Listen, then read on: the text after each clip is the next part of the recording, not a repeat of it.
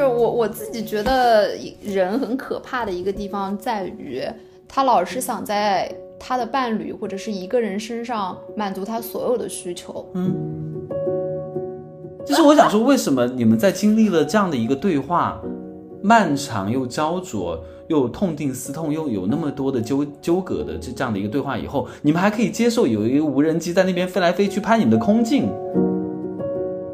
就确实啊，伴随着时间的增长，彼此对于彼此身体的欲望在下降。你现在回想一下沈一斐，你有什么话是他真的记得很清楚的吗？我现在想了一下，沈一斐老师说的那些话，我一句都不记得。我有一个观点，就是我觉得，呃，感情是可以假装的，观点是可以包装的，但是身体的感觉是不会骗人的。所以 that's why 我一直是觉得说，两个人在一起的前提条件是你们，你们首先在身体上要很合拍。嗯，所以我觉得人类到六十岁以后，或者到失去性功能以后，会更 peace。我觉得如果两个各自在思想上、意识上都很强大的人，他是完全可以自己过下去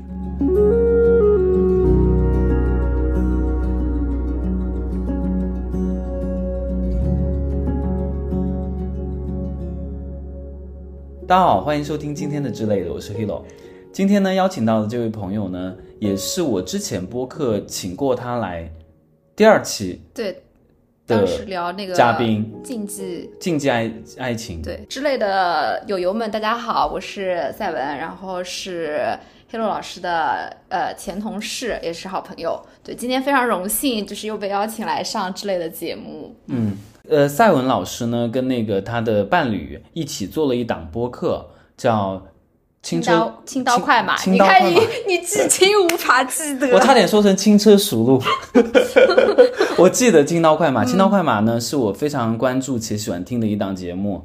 然后刚刚只是做效果啊。OK，然后因为今天邀请赛文老师来呢，其实主要就是因为他最近一直沉迷于看《再见爱人三》。嗯，你不沉迷，我只是喜欢看，但是没有到那种特别沉迷的部分，因为我觉得还是一季不如一季的这种感觉。我看第一季的时候是非常沉迷的。我我理解你的感受。我当时就是我看最新第三季嘛，嗯第一期的时候，前面的那个大概五到十分钟，我心里就想说，哈，我说这个文案是不是换人了？嗯为什么那么矫情？嗯我是在打开了一个《小时代》N 吗？嗯嗯，嗯，这次他的文本确实不太行，整个看上去就有点。矫情。然后我我我看到第二集的时候，因为因为我们录节目的这个当下，其实还没有播第三集嘛，我们看的是第二集。我看第二集，看到他们那一部分要拍那个拍那个照片，拍那个离婚照嘛，所谓的离婚合影是，的那一趴的时候，我整个看的就就我看的非常生气哦，然后我把它关掉了。我第一次看的时候我就关掉了，我看不下去了。看到哪一对的时候？就是睡睡跟他那个哦，张硕啊，然后我就不是我觉得太 drama 了，嗯，然后我觉得有点没必要，有点演过头了。对我昨天就是打开来看的第一感觉就是很悬浮，我觉得嗯大家好像都带着一个人设在演。嗯，然后包括你刚刚说的那个桥段，我的第一感觉是，妈呀，这女孩子话也太密了吧！嗯，就是为什么一定要去做这样剧烈的冲击式的对话呢？就是我这个我不能理解。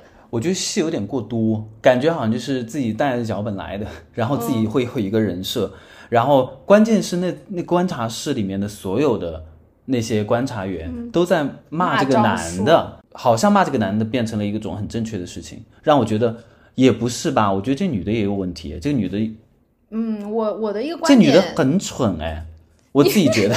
你完了，你要被网爆了。这个我跟你讲，女的现在就是不能骂女生。对，我知。道，就是因为大家都不敢骂女生，然后我这个得在看的时候这个要卡掉吗？没有没有我觉得这个不用，嗯，因为我的真实感受就是，这个女的在现实中生活中，如果她出现，我白眼翻上天，嗯，我会对这个女的产生非常强烈的，因为她让人觉得不舒服。我觉得有一句说一句，我不是说攻击女性啊，我觉得这样的性格的女性，就是有完没完啊，我就很烦。嗯，嗯因为我不知道他们之前就是具体的相处模式，或者说是日常生活中，除了那个婚闹那个事儿啊，他们还有什么核心的矛盾？但是就是从理智的角度来看，如果一个我的伴侣是以这样就是浑身长满刺猬的方式来跟我沟通，不管我们之间的。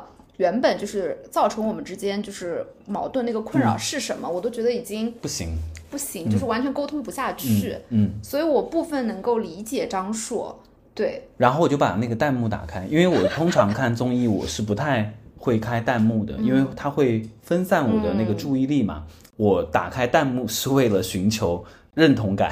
那大家是怎么说？就说离吧，赶紧离，不要再不要再烦了。就是都是在说赶紧离，赶紧离。然后，而且很多人也在说这个女的也有问题，这个女的也不 OK，等等等等。然后我就觉得说，哦，那原来不是我的问题，因为观察室里面的人都觉得说是男的问题嘛。我觉得这这件事情这个点让我觉得观察室的人有点没有自己的，好像不敢讲，然后有点收着。我自己的感觉是这样的。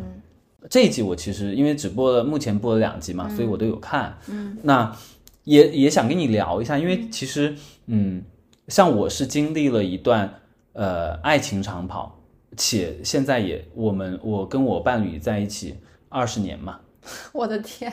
然后你其实也是在一段稳定的这样的一个关系里面的嘛，你跟你伴侣在一起也很长一段时间了，所以我觉得今天邀请你过来呢。就是我们来录这一期播客呢，我其实是除了说我们可以讨论《再见爱人》这个 IP，呃，以及这里面的这些嘉宾们，那我们还能由此延展出来说，我们对于一段长期稳定的关系，逐渐好像走向了一个爱情衰减的这样的一个过程的，我们怎么去理解它？当然，我也有面对过很多呃很困惑的时刻嘛，或者是对于一段嗯爱情。它到底走到最后是变成什么样子？我也我有时也会去想象他可能最终的那个模样。即便我可能跟我的伴侣在一起二十年了，但是其实人生还有很长嘛。嗯，所以这个事情其实我也是为什么要邀请你来上这期播客，我们要聊这件事情，有可能能带给我一些不同的启发。因为你是学哲学的嘛，然后你的这个伴侣呢是学社会学的。所以，其实你们俩这样的一个搭配，包括你们对于爱情的认知，在我想象里面是成熟的，嗯嗯，偏理性的，务实又有一些。完了完了，黑老师给了好多这个形容词。哎，其实我也是，就是你你提出这样一个角度吧，因为其实聊再见爱人可以有很多很多的维度去聊，嗯，但是你提出的这个角度，就是说如何面对一段关系里面。呃，激情逐渐衰减，或者说爱情逐渐衰减这个问题，我觉得是非常非常契合我当下的一个状态的，所以相当于也是打到了我的问题意识上，所以我其实也非常希望说能够借今天这样一个聊天。可以去看看有没有可能去解决我们的困惑，甚至找到一个方法，但可能很难。但我觉得如果能够回顾和梳理一下，也已经是很不容易的一件事情了。嗯，哦，要不然先说一下你星座好了，然后以及你伴侣的星座，这可以说吗？可以，可以。我是白羊座，然后我的 MBTI 人格是 ISTJ。然后我的呃另一半，我的伴侣是 摩羯座，嗯，哦，同样也是个 ISTJ，嗯嗯。嗯，因为我是射手座嘛，然后我的伴侣是水瓶座嘛，嗯，所以我觉得他可能有一些参考坐标在这边，嗯，对，我今天我今天又看了一下第一季，我觉得第一季真的蛮好的，所以我第一次看嗯再见人第一季的时候就前年，然后我的感受就很复杂啊，怎么说？呃，因为国内没有一档这样的一个婚恋节目嘛，都是所所谓的那个相亲啊，嗯，然后再看再见爱人之前，其实我有看那个韩国的恋综，是那个分分手的那种，他不是离婚，就是换成恋爱，那个我也是看的，简直就是代入感极强，上头是吗？对，但是在看到国内有这样的节目的时候，而且他们每一段的那个那个经历和感情的状态都非常的不一样。都代表着不同的类型的谈恋爱的方式，嗯，所以我当时就觉得说这个节目一定肯定会大火，嗯，那我你呢？你你你是你也是前年当时出的时候去看了是吧？第一季我是真情实感的追完的，并且就是洒下了很多的眼泪，嗯，就第一季他们就说很好哭，对，为老王和朱亚琼这种所谓的养成系，然后。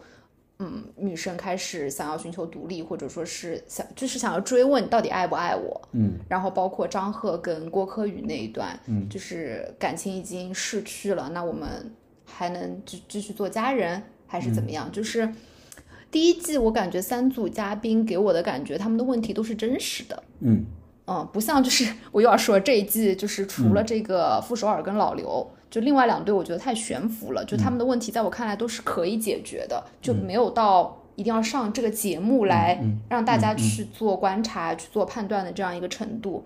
然后当时跟你的感觉很像，我也觉得因为国内很少。或者说是首档吧，离婚综艺，因为在中国人的观念里面，离婚不是一件光彩的事情。嗯，就是他们愿意，当然肯定有剧本啦，愿意就是上这个节目，把这些东西剖开来跟大家讲，我觉得蛮新鲜的，至少从感官上。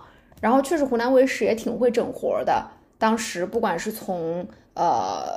就是它一个综艺嘛，就是从活动的设置以及矛盾冲突的展现，其实都是做的比较抓抓人眼球的。嗯，所以那一季我是真的就是用像磕 CP 一样把它磕完的。嗯，然后第二季跟你一样，因为张婉婷跟那个宋宁峰实在是太可怕了，我觉得看了之后我可能会很窒息。对对，可能会对我的心理健康造成一些创伤，我就没有看。嗯。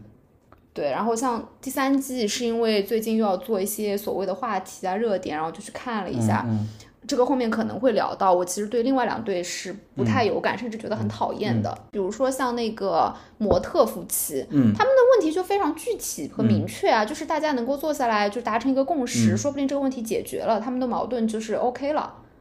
但是像老刘跟傅首尔就不是的，他们没有具体的矛盾和冲突，只是一种感觉。感觉不在了，感觉不对了，所以我觉得这个是要有过一段长期的稳定的亲密关系的人才能够体会到的一种无奈跟无力。因为你今天要来上我这个节目嘛，然后你昨天不是跟你的这个伴侣有聊这个这个话题嘛？然后你今天跟我说你们还有一些争吵，对，和一些好像意见不统一的地方，你觉得你们之间最大的？这这分分歧的部分在哪里啊？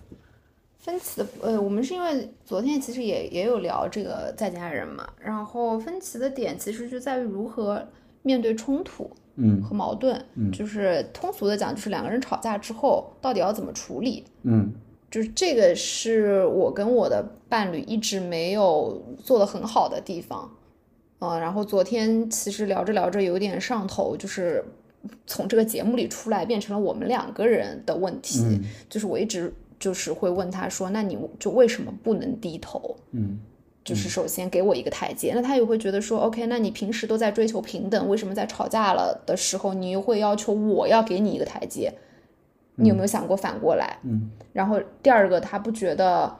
他的冷处理是对我的一种暴力，嗯，而是为了避免情况变得更糟，比如说两个人都在情绪上头的时候去说一些伤害对方的话，嗯，所以他会选择去冷，但他不希望我把这个认为是他在回避问题，嗯。嗯，但是就是这个东西，我们最后得出的结论是跟我们从小习得的你面对冲突的这样一种模式是有关系的，对，所以很难改，嗯，只能说大家都。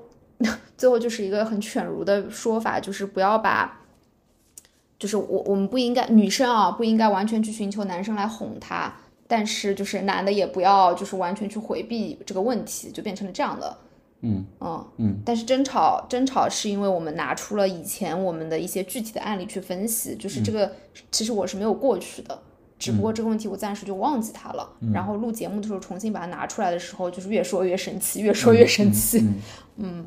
因为我其实前前几天在他刚开播的时候，其实我也有跟我的伴侣去讨论《再见爱人》里面的人，嗯，然后我们讨论最多其实是老刘，嗯，然后和傅首尔，嗯，也发生了一些分歧，意见的分歧，然后但是我都很快速的把它过掉了，嗯，我就怕我们通过老刘或者是傅首尔这样的一些问题投射到我们自己身上，因为我其实不太想要。针对自己的话题去做延展的，嗯，尤其是跟他在讨论这件事情的时候，那我们就就聊节目就聊节目嘛。但是在聊这种感情类节目的时候，很难不把这个东西放在自己身上，或者是我们之间的这种对话上，嗯，它就会变成一种，好，那就是好，那就开始说我们吧。然后我想说，why？就是我们要为什么要说自己？因为自己很难讲嘛，对吧？因为你的道理、你的观点，我有我的道理，我有我的观点。然后那天晚上聊到。夜里三四点，然后我就直接就就说哦我要睡了，嗯嗯，我看你有一道题，就是说，呃，到底你觉得看《再见爱人》是一个什么样的心态？是看热闹还是看自己？嗯，就是所以你刚刚你说的就是你你其实不太希望带入自己的情况，对吗？尤其是你在跟你的另一半讨论的时候，就如果是在跟别人讨论的时候，不愿意带入自己，但是其实你在看这个节目的时候，你大部分的时候你是看自己，你是一开始看热闹，然后看着看着热闹的时候，你在笑的时候，你就发现你笑不下去了，嗯，你笑不出来了。因为你看到你某部分关系里面的问题，其实是正在发生的。是的，是的，对，嗯，你很难避免这件事情。但是我可以避免的问题是，我不去跟我的伴侣去讨论这个事情。我就是如此的逃避。你最能带入的角色是哪一个？就是我从看热闹到看到了自己是谁呢？就是我前面两季我有点忘记了，我们就不说。在在这一最新的一季里面，我其实最能带入的是，你猜一下是谁？我觉得应该是傅首尔吧，No，是老刘。哦，也是傅首尔跟老刘的这个。对，我说了，就是另外两对，在我看来就是小打小闹，就是不不构成这个核心的打击。嗯。但是老刘跟傅首尔是让我看的非常唏嘘的，就是就是刚刚说了，他们看似没什么问题，但其实他们的问题是最严重的。这一季他们的主题就叫冰山。哦。所以所所谓的冰川之下嘛，嗯嗯，就是你看到的那个东西，好像就是一座小小的一个冰块，但是下面是一个巨大的。我其实看第一期的时候，我代入不了老刘，我觉得他就是个社恐。你看大家都在聊天，他去生柴火，对吧？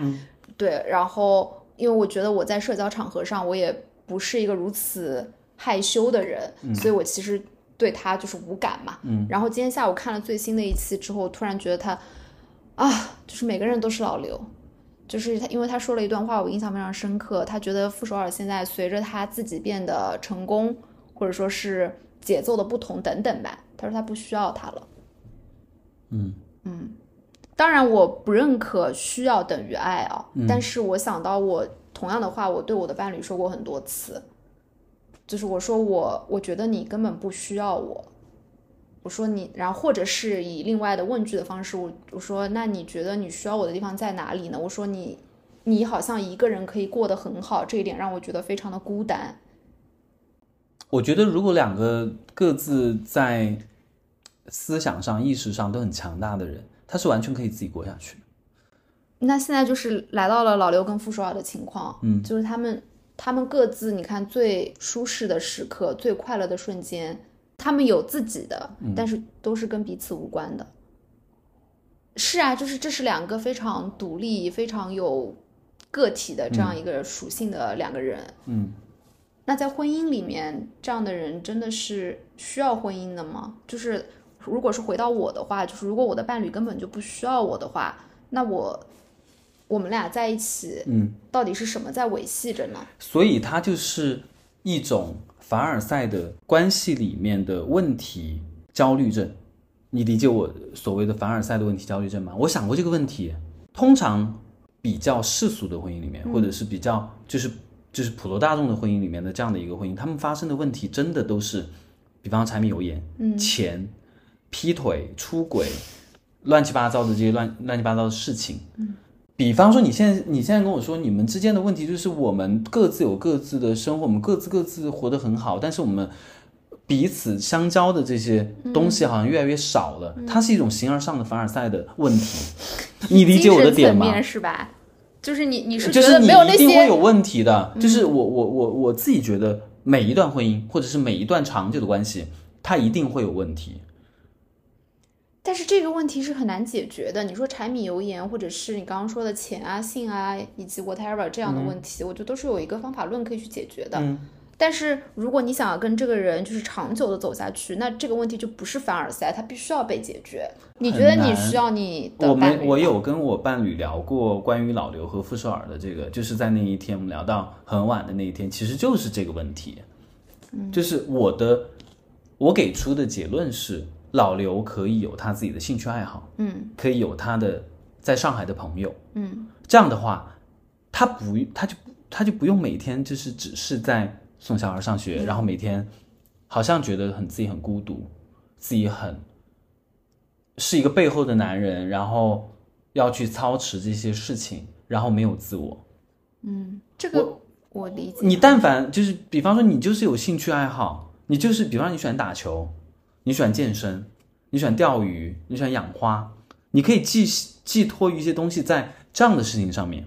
我觉得人是需要不断强大自我，才能找从对方身上找到一些那他如果解解法的？对啊，我的伴侣也是跟我说的、啊，他说有很多人就是没有啊。我就说那怎么办呢？就是他自己的问题啊，就是不是婚姻的问题造成了他们的问题，是他自己的问题。他首先要解决自己的问题，然后再来看婚姻的问题。你这个观点好有强者的视角啊！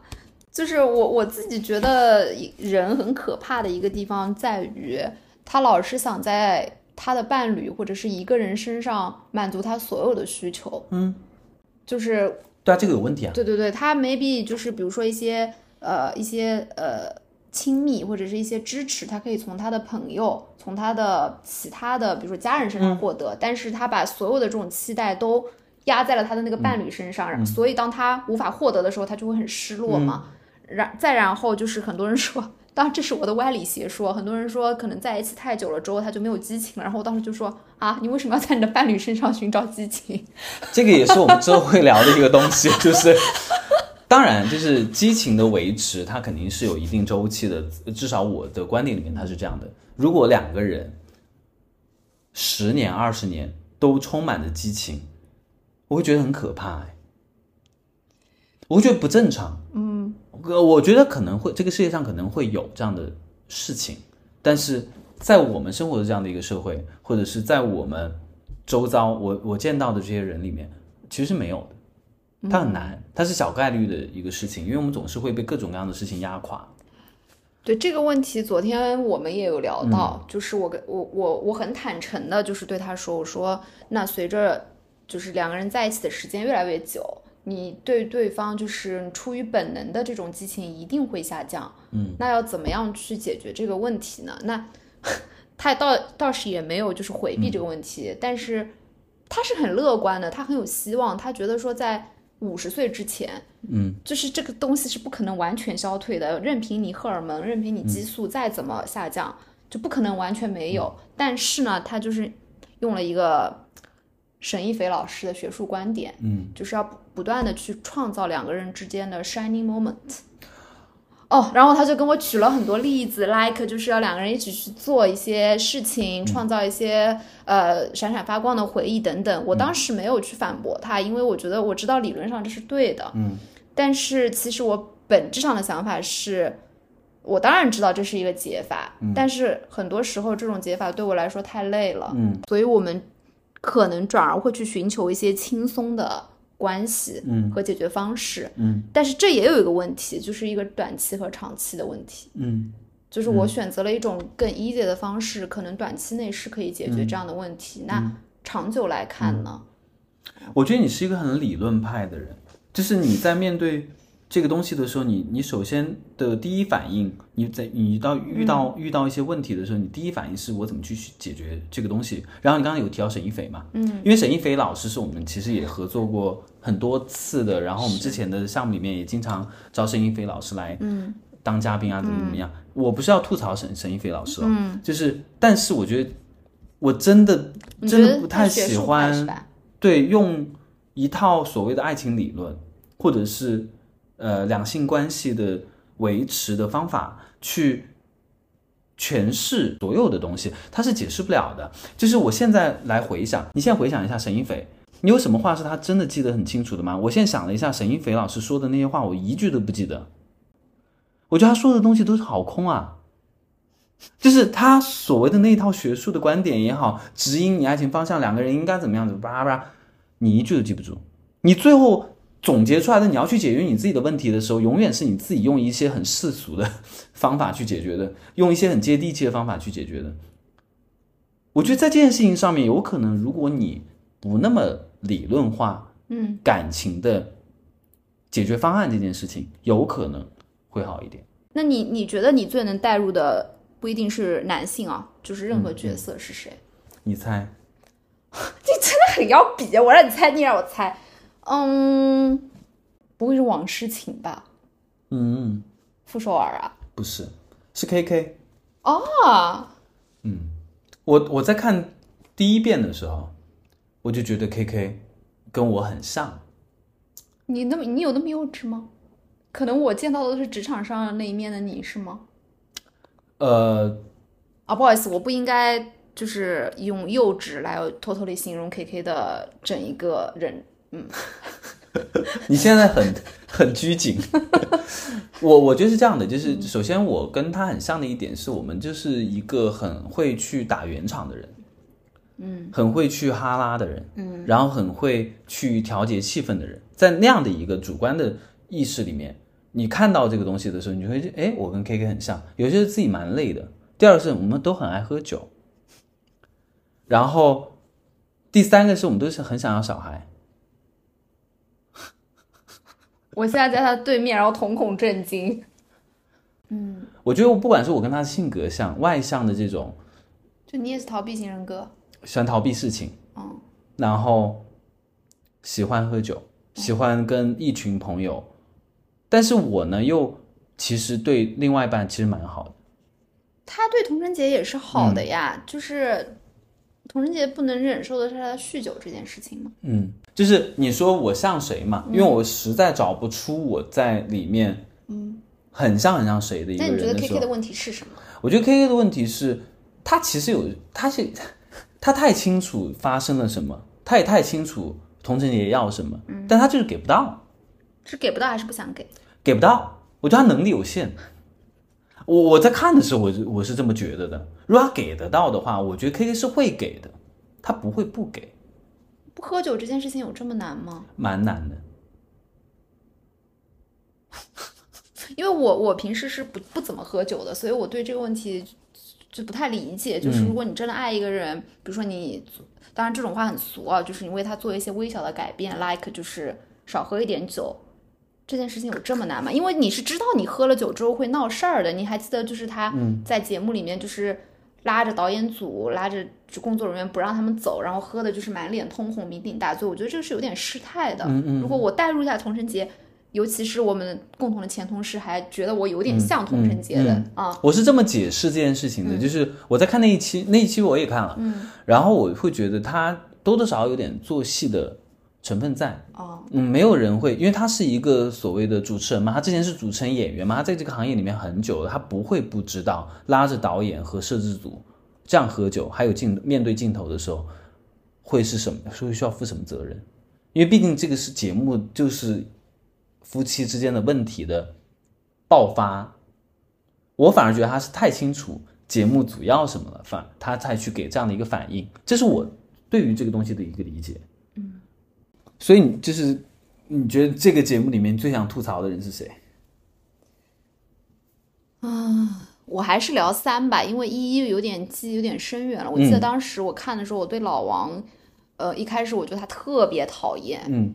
嗯，然后后面我，但是呢，后面随着故事慢慢的抽丝剥茧的去深入呢，我又某种程度上挺同情他的，嗯。嗯，然后在这一季里面，其实说不上最想吐槽，就是让我就是哄堂大笑的一个人吧，嗯。就是老纪，啊，你觉得他太像老年人吗？不是，就是在他身上我看到了我国这个男性啊，就是一幅非常生动的画像，就是搭帐篷这件事情。嗯。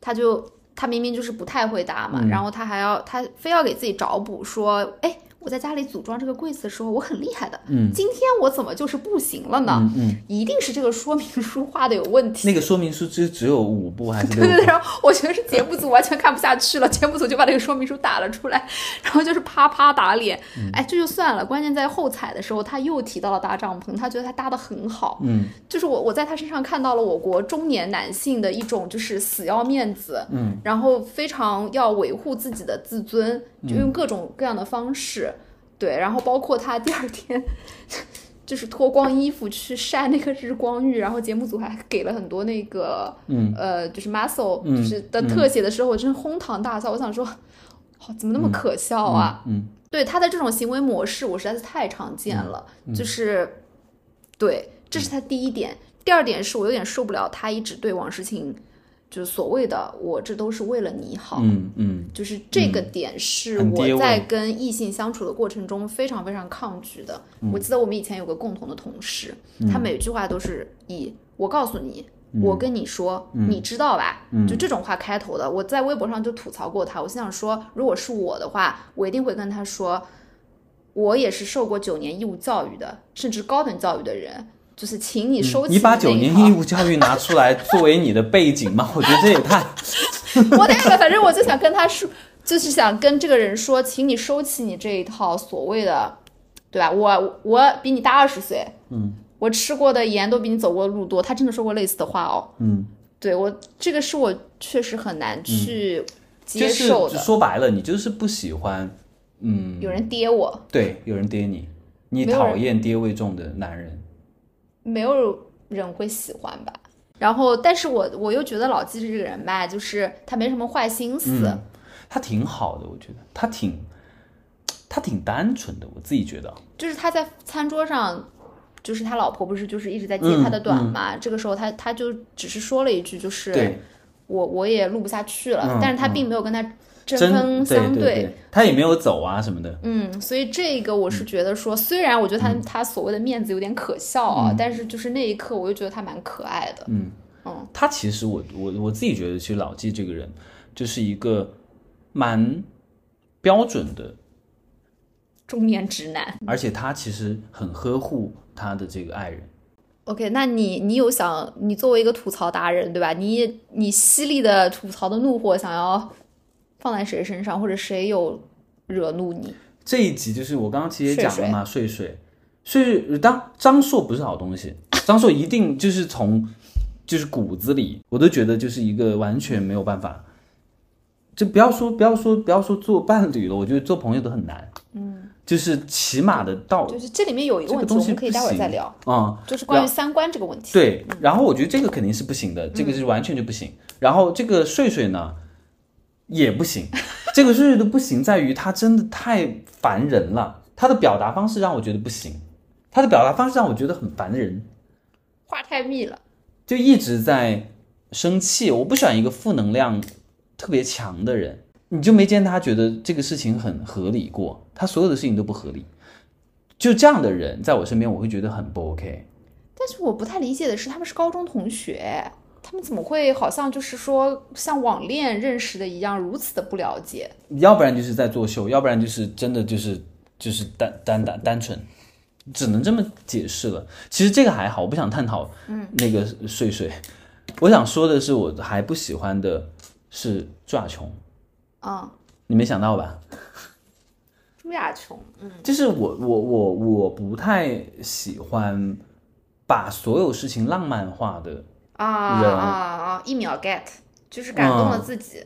就是几乎在感动自己，几乎是在从对方身上找自己最缺的那最，希望看到自己的那个样子。我觉得他的情感有点过于充沛，就是别说老王了，就是我代入一下我自己啊，或者说是代入一个普通男性，我觉得都很难承接住他的情感的需求，就太强了。他要求他真的就是一直要看到他，或者说是满足他的需求，但其实有时候这是一种负担，但我这样你说吧。他还好找到老王了，就是只有老王这样的男人是适合他的，因为老王是一个非常冷感的人，是一个非常务实的人，是一个非常具体的人。老王的所有东西都是只给的，且是现实的。但凡抓虫找一个真的是很浪漫的、野风花雪月的人，他们持续不了那么长时间的。就像我最开始跟你聊的那个嘛，就是两个人的激情。你说真的是二十年、五十年的那种激情，怎么可能啊？两个人会很累的，没有那种激情。所以我反而觉得说，他跟老王反而是很 match 的，是很是很互补的。我觉得在感情里面，还是这种互补还是很重要的。所以其实那我不说浪漫呢？浪漫在你看来是重要的吗？或者说必要的吗？浪漫很重要，但是它的浪漫的表现形式也很重要，不是表面化浪漫这件事情，不是表面化去我要给你写一首歌，你来听一下，你能不能抱我一分钟？这样的浪漫让我觉得很难很难很就就你你懂那个我的我的记忆？复苏了。我记得我看到那个片段的时候，我也非常难受。我想就是说就，对两个人，两个活生生的人，你们在真实的生活里面，怎么会一直要跟对方说你能不能抱我抱我一分钟？这种 东西，就就是是很偶像剧，有没有？我即便看偶像剧，我看到这一幕，我也我也会直接关掉，我我因为我真的没有办法。我会哑然失笑。对啊，就是我我我觉得这个东西就是一个，完了，我们两个好直哦，就是有一种有一种癌。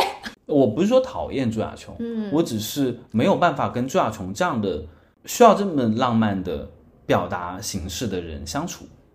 呃，你的伴侣是看过《再见爱人》的是吧？嗯，我们是一起看的。哦，你们一起看，包从第一季到现在，你们你们你们一起看了三季哦。我第二季我们俩都没看。嗯嗯嗯嗯嗯，所以你们其实讨也讨论过里面的人嘛，也讨论过里面的关系嘛，也讨论过里面的问题嘛。那你们有讨论过就是爱会变淡这个话题嘛？因为这个话题其实是蛮致命的一个话题，也是很很很多人都在面对的一个问题。对，就是这个问题，我觉得我们，呃，我不知道这个算幸运还是算坦诚，或者说是两个人都比较理性，所以这个问题其实我们在一起不久，就当时还在热恋期的时候我们就讨论过，但那个时候是更想是一种试探性的，我觉得热恋期的时候反而会比较喜欢讨论这个耶。啊，对啊，就是当时你是通过提出这个问题，想看对方的反应，然后来确证他对你的爱，嗯他对你的态度。就那个时候有点像小女生，嗯就会问，哎，你会不会有一天你对我失去了兴趣？那我们还要怎么继续？嗯就这个是呃、第一阶段。嗯，那在经过了这么长时间的相处之后，这个问题它突然变真了。就它再也不是一个假设，它对我来说就是一个实实在在摆在我面前需要解决的问题。嗯所以我们其实也经常会，呃，很认真的聊到这个问题。就确实啊，伴随着时间的增长，彼此对于彼此身体的欲望在下降，然后以前非常激情的这样一种状态，在慢慢的消逝。你知道我们俩是分房睡的吧？嗯啊，就是是那很多人会觉得不能理解，那你们这样跟室友有什么区别？就这种种的问题都是实打实存在的。我我也就昨天那期之后，我也问过他，你如何看待激情会衰减的问题？你有没有想过，如果有一天我们没有爱了，我们要怎么继续走下去？嗯，对，所以这个问题我们是聊过的。首先，嗯然后我是怎么看待这个问题的呢？就刚刚前面其实有讲到过，我是一个比较悲观的人，在这方面，我觉得这个是无法避免的，尤其是身体上的吸引力，因为它就是一种荷尔蒙跟激素起起伏伏、反反复复的这样一种结果。那你，你跟一个人再久了，就是哪怕你们多么的 match，多么的合拍，总也有厌倦的一天。你说身体上的厌倦对吧？嗯嗯就是首，因为我我我我的我有一个观点，就是我觉得，呃，感情是可以假装的，观点是可以包装的，但是身体的感觉是不会骗人的。所以 that's why 我一直是觉得说两个人在一起的前提条件是你们。你们首先在身体上要很合拍，嗯，就是可能会有些人觉得你这个观点也太物欲了吧，就是好像把人就是化身为两个动物，嗯。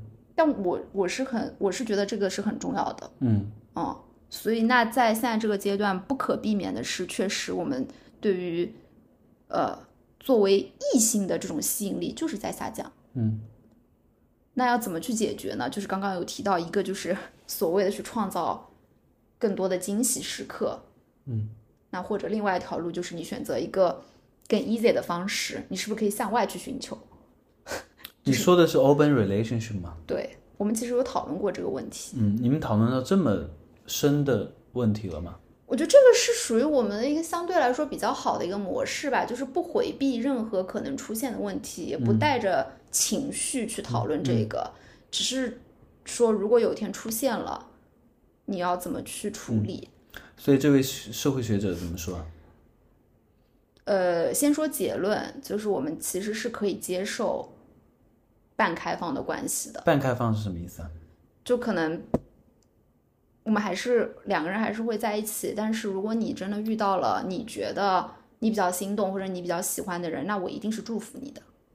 他觉得如果你有遇遇到你更喜欢的人，然后你觉得因此你要为他而离开我，他会很难过，但是他不会来做挽留，他会觉得让你去试一下，让你去找自己的幸福。但是你们不分手，我不知道，嗯，就这个太痛了，嗯。所以就是聊到这边，其实很难聊下去这种话题，这要怎么聊？但但至少就是从我们彼此的态度上，我们没有说不行，你这一辈子你就是跟我绑死了，嗯。我绝对不会允许你不管是精神还是肉体出轨去爱上别的人，嗯。不管你是真爱还是嗯。你你跟他只是一时冲动，就是所谓的 friends with benefits，、就是通俗的说是炮友，嗯嗯，但是我觉得这个问题是可被讨论的，这件事情已经让我觉得说，很幸运了，对，嗯，因为很多人其实他不会去讨论这个问题，他会觉得这个问题抛出来本身就已经是对关系的一种损害了。嗯，我觉得更就是因为大家的这种观念，使得就是很多人面对问题的时候，他就暗搓搓，嗯。自己去寻找一些有的没的的解决嗯，方式。这是大部分人的解决方式，因为这样更高效，他不需要跟别人沟通，他只要是偷吃把嘴巴擦干净就可以了。嗯，但是就是有一些人偷吃的嘴巴擦不干净啊。我身边有很多就是有固定的关系且很长期持久的固定关系，他们都是开放式婚姻或者是开放式关系，且他们都其实开诚布公的讲得很清楚，然后彼此也都还挺投入到这样的一个关系里面来的。我觉得这个也蛮蛮神奇的吧。嗯，但是你看就是这样的啊、但是我觉得它是最后一步吧。我觉得第一步可能 maybe 你可以试着跟你的这个伴侣在不同的环境下面去尝试性关系。嗯嗯，因为因为其实性这件事情的衰减，它还是有一些办法的嘛。比方说你们今天可能去浴室、去厨房，要不然你们在什么对啊，操场、嗯办公室，我觉得都可以去试嘛。嗯，那直到这种也不行，什么叫不行？就是就是连在嗯，比方你在纯 K 的包间里面，没有试过。那那对啊，如果这种也不行的话，那那那再来探讨说我们是不是 open，我们是不是再找一个人，或者是我们组成一个三口之家，嗯，四口之家，或者说我们要不要有个孩子？哇，这个很这不行，这不行，这个不行，就是我们前段时间我们俩有讨论一个问题，我说，就是因为我说我一直以来我没有一个人生活过，我说我最近就是经常想想象说，那如果比如说我们有一个共同的房子，但其实是不是可以尝试说，一个礼拜可以有几天是自己生活的？嗯。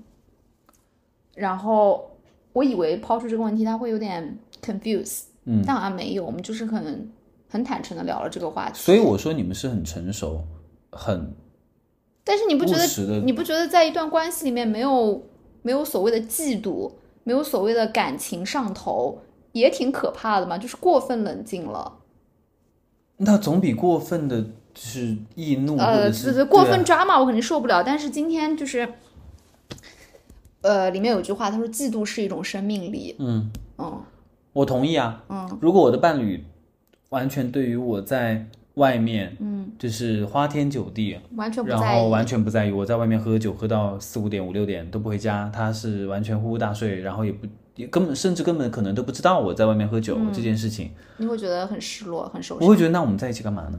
嗯，反而这种捆绑哦，有时候我会觉得很束缚。比方我出去喝酒的时候，他也会经常来打电话，嗯，发短信问我怎么还不回家等等等等。虽然我有时候觉得很烦，但没有你也不行。没有的话，你就会觉得说，那有可能是他真的不爱你嗯。那下一个问题，你觉得说在两个人长久的关系里面，爱情，呃，是必要的吗？或者说，是不是长久关系里面最后都会变成家人和亲人？我觉得是，我觉得你在一段长久的关系里面，比方说我在看我爸妈的这个婚姻，他们现在就是家人啊，我不觉得他们是恋人。我从他们身上看不到恋不，知道，你说我爸跟我妈妈，对啊，那也有可能有啦，不我也有可能有。不是老年人，就是像我爸，像我是老年人他们确实像我们爸是老年人，对啊，这部分人的性需求是没有被注意到的。哦哦，，OK，我不想讨论我爸妈的性生活。好 了好了，就是我觉得啊，我来看我我爸和我妈，嗯，我觉得他们就是家人，就是走到爱情的这样的一个阶段了，那一定就是家人或者是亲人了。我觉得你你在称呼他们是恋人，他们没有任何恋人的举动。为什么我们会今天会有各种各样的关系的一个设定嘛？比方说恋人、伴侣、情人、家人、亲人等等等等。我觉得设计这个就很很很很不符合人类的这个所谓的。就是相当于你这个关系是单一的，因为你对它是单一的一个这样的一个关系的一个形态嘛，它就框死了。但其实你说走到爱情、呃走到婚姻的最后最后的时候，它能是它更像什么？我觉得它更像家人，对对对，可能是更像，而不是更是。对它更像家人。但你说它更像恋人，它其实没有那么像恋人。你说它更像朋友，它也没有那么像朋友，他们就像家人。嗯但是从我的角度出发，就是如果一段关系到最后，就是我感受不到爱，嗯，呃，我们更像是家人或者朋友，我可以接受，但我会觉得很遗憾，因为我知道我们曾经陷入爱情的时候我们是什么样的，所以我更知道我们没有爱的时候是什么样的。嗯家人也有爱啊，就是我说的是这种激情之爱，或者说是我作为一个女人欲求你，你作为一个男人欲求我，所以我觉得人类到六十岁以后，或者到失更去性功能以后，会更 peace。是，就是有一个学者吧，他好像也说过，就是人是到老年之后才能够寻得真正的自由的。嗯，就是当你 当你还有性欲、有情欲的时候，你其实一直被这个所困扰。所以这也是为什么很多人去出家嘛。真正的那种出家人，真正的有修为的这样的一些人，他都是抛干净这些东西的，所以他才能得到最大程度的自由。就说白了，就是我我还是太俗了呗。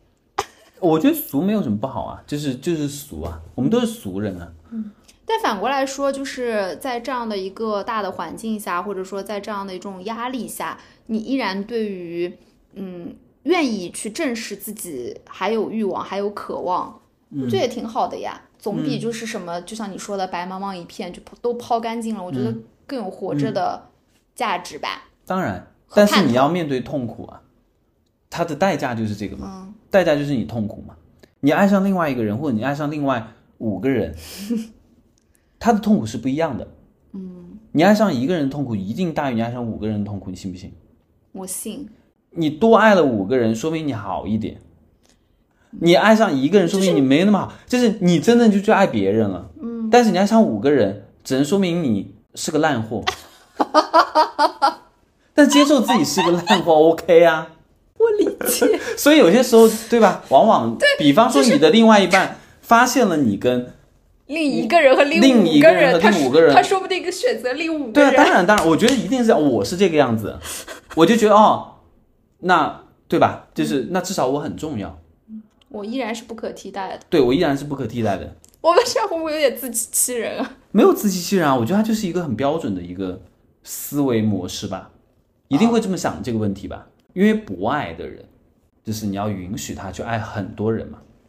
但是一个痴情的人，他只爱你的同时，他可能爱上了一个别的人，他对他痴情了，那这件事情的打击不会更大吗？所以有些时候宁愿爱一个对我痴情、对别人不爱的人。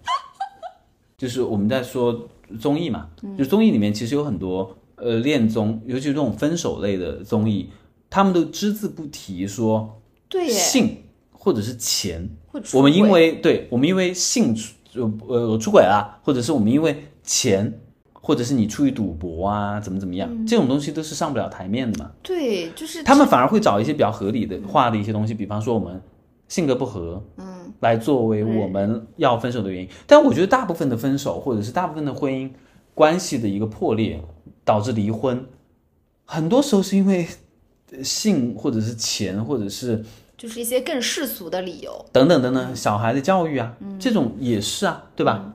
是的，就更多不体面的，或者说是就像你说的上不了台面的话。但我没有觉得说你出轨，或者是你爱上别人，跟你们感情不和，谁要更更高尚贵一点点，谁要更痛苦一些？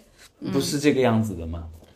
这个也是我为什么其实我对这种节目仍然没有那么完全的投射我自己的原因，在于我觉得都很假，或者是至少没有那么真实，因为真实的面相是更难看的，嗯，是更恶劣的。那呃，通过这几季的《再见爱人》，你有在这档综艺里面学到什么吗？哎，我跟你说，我真的有学到什么，就是我这一次在看那个这一期，不是他们要拍照嘛，傅首尔跟那个老刘，他们在两个时钟前面，然后他们倾吐了对于彼此的设定，对于自己未来期待的那个样子，或者是对于这个人跟你结婚有没有后悔等等的一些一系列的发言，两个人都痛哭流涕嘛，嗯，然后完了以后就接了一段航拍的镜头嘛，然后两个人坐在那儿。然后是一个空景，然后我想说，学到的是剪辑手法，然后我一下就出戏了。就是我想说，为什么你们在经历了这样的一个对话，漫长又焦灼又痛定思痛，又有那么多的纠纠葛的这这样的一个对话以后，你们还可以接受有一个无人机在那边飞来飞去拍你们的空镜？我觉得这个是会让人他们剪的，这个不是他们剪的，但是一定是他们坐在那儿要摆拍的。我们稍微就抛开一些唯美的那种东西啊，就是我觉得还是从制作层面来讲，我觉得我可能更容易代入一点，要不然就是原来你是职业病发作，那段空镜看得我毛骨悚然的，因为你会去去揣摩他们坐在那儿的时候的心态啊，对不对？没有啊，我还沉浸在傅首尔的那个发问里面，你想要的这些状态，难道在婚姻里面不能解决吗？我觉得可能是我自己的问题。那你呢？你有从在家人身上学到什么吗？呃，我反而是从就是我们就是我跟我的呃伴侣，我们是一起去看这个综艺的嘛。除了你今天因为要录你这个节目，我就是提前看了呃第三季的第二期之外，我们都是一起看的。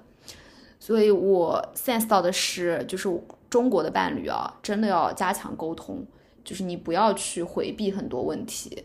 有时候你们两个人真的要坐在一起，就是去看看别人的问题，然后来反思反思自己的问题，就是要直面它。嗯嗯，就今天那个张硕在里面说了一句话，他说他跟那个睡睡他们两个产生矛盾之后，他他是去消化情绪，嗯，但是去逃避问题。嗯，就是我觉得很多人身上都存在这样一个，好像就是比如说今天我跟你吵架了，嗯，然后隔了一天，其实就是我我自己消化好了。但其实我消化的是情绪，我们再也没有把这个问题摆到台面上来，就是两个人开诚布公的去讨论过，所以这个问题就会变成一个刺，嗯，它其实没有解决，然后在你们接下去任何一次吵架或者是出现矛盾的时候，它都会隐隐约约又出现，嗯，嗯，就是我们真的需要给彼此一点就是共同成长的机会，嗯，哪怕是一起看一个这种相对有一点点尖锐的综艺。嗯，然后可能你的伴侣会在看的过程中去盘问你，如果是你，你会怎么办？嗯，就这种问题是不舒服的。嗯，但是我们不应该去回避这种不舒服。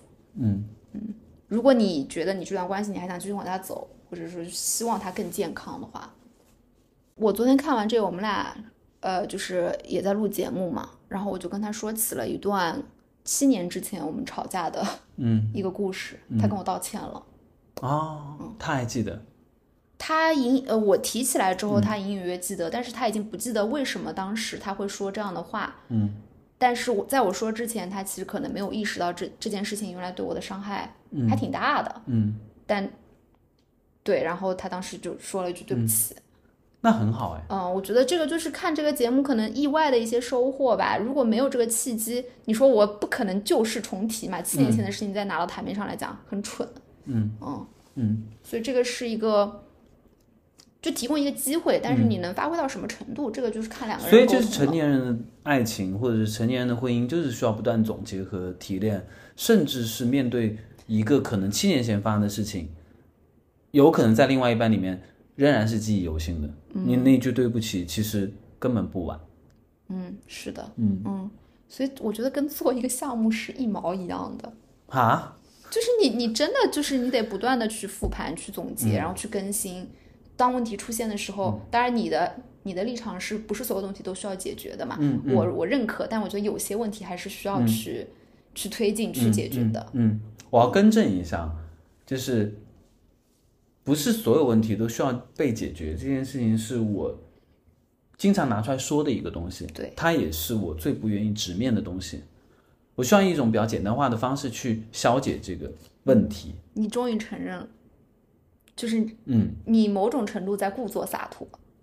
偶尔，嗯，但是确实有些问题它确实不需要被解决，它拖着拖着它自己就没了。对，就是嗯我最近不是在看那个《伦敦生活》嘛，不是又在看那个嘛，然后里面有一句台词你也分享给过我，哦然后我我、哦我仍然是想要把它作为我们今天的一个结束的结束语分享给各位的。我觉得这个东西对我来讲很重要。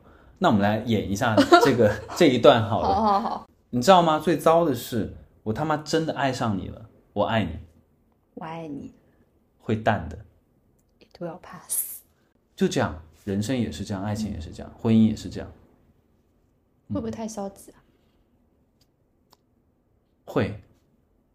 好，那谢谢大家。好，非常非常开心能够来到之类的来串台，然后也希望大家多多支持这一期节目。如果你们看了《再见爱人》或者听了这期节目想要去看的话，也欢迎给我们留言，最印象深刻或者你最共鸣的片段。好，谢谢大家，拜拜，拜拜。